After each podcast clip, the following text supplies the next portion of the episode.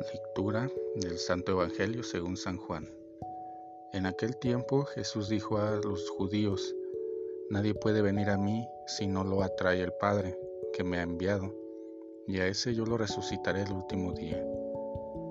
Está escrito en los profetas, todos serán discípulos de Dios, todo aquel que escucha al Padre y aprende de él se acerca a mí.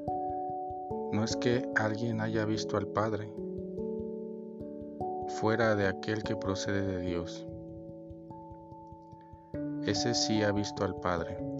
Yo les aseguro, el que cree en mí tiene vida eterna. Yo soy el pan de la vida. Sus padres comieron el maná en el desierto y sin embargo murieron. Este es el pan que ha bajado del cielo para que quien lo coma no muera. Yo soy el pan vivo que ha bajado del cielo.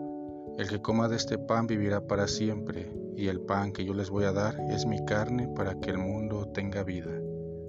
Palabra del Señor.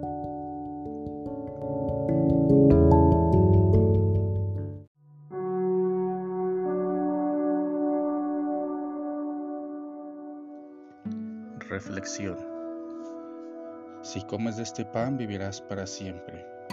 Jesús continúa su enseñanza sobre el significado de la Eucaristía o pan de la vida que nos comunica la vida eterna.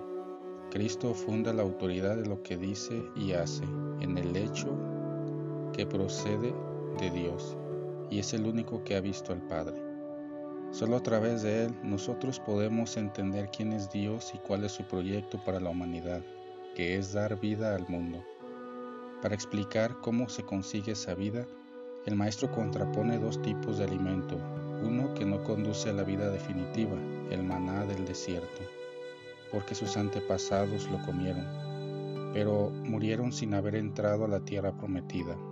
El otro alimento es el que nos ofrece, el que coma de este pan vivirá para siempre.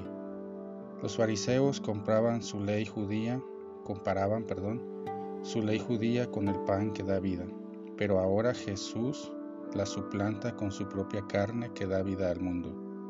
Carne quiere decir persona viva, y no una ley muerta con un montón de ritos incapaces de dar vida. De ese modo, la persona de Cristo se vuelve pan, esto es, un don amoroso, pero a Él no llegamos solo por nuestra propia voluntad, sino por la fe que es don de Dios. A nosotros nos toca responder a esa atracción que Dios suscita en nuestro corazón.